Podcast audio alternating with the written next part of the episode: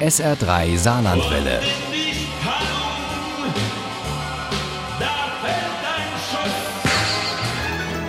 Der Krimi-Tipp. Heute gibt es im SR3 Krimi mal wieder etwas aus dem Saarland, nämlich den neuen von Elke Schwab.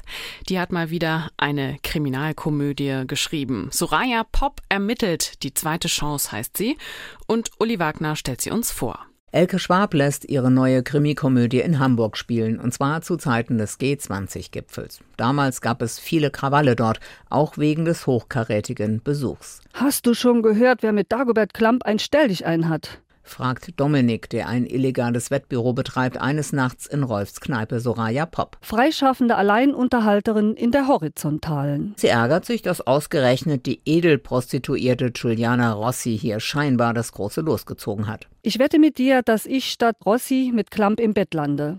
Ha, ha, ha. Ich beweise es mit einem Selfie. Auf dem Heimweg stolpert sie quasi über die ermordete Konkurrentin. Klar, dass sie als Erste unter Verdacht gerät. Doch als sie dem ermittelnden Kommissar in die Arme läuft, da hat sie gerade ganz andere Probleme. Soraya hat es nämlich tatsächlich zu Klamp geschafft und auch ein Selfie gemacht und wird jetzt von dessen Security gejagt. Also stößt sie Horatio Feld zur Seite, taucht im Rotlichtviertel unter und landet dann im Griff eines brutalen Zuhälters mit dem Spitznamen der Dichter. Zerbrech dir nicht meinen Kopf, Puppe. Du spielst ab sofort Dornröschen und lüftest fleißig dein Höschen. Horatio Feld, der Kommissar von der Davidwache, sucht sie vergebens, diese starke Frau, die scheinbar genau weiß, was sie will.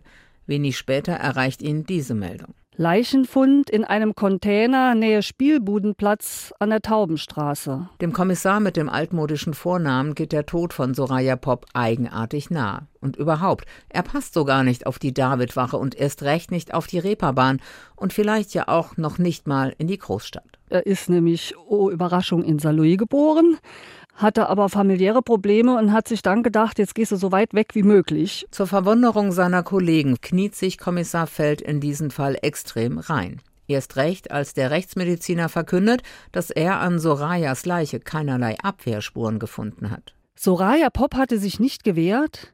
Ihn hatte sie in ihrer Panik so heftig gestoßen, dass er zu Boden ging.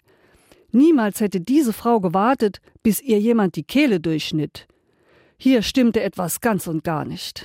Das findet auch Soraya Pop, die zwar irgendwie tot ist, irgendwie, aber auch nicht. Sie sieht und hört alles, kann sich auch bewegen, geht zur Davidwache, sucht und findet Horatio Feld, aber der reagiert überhaupt nicht auf sie.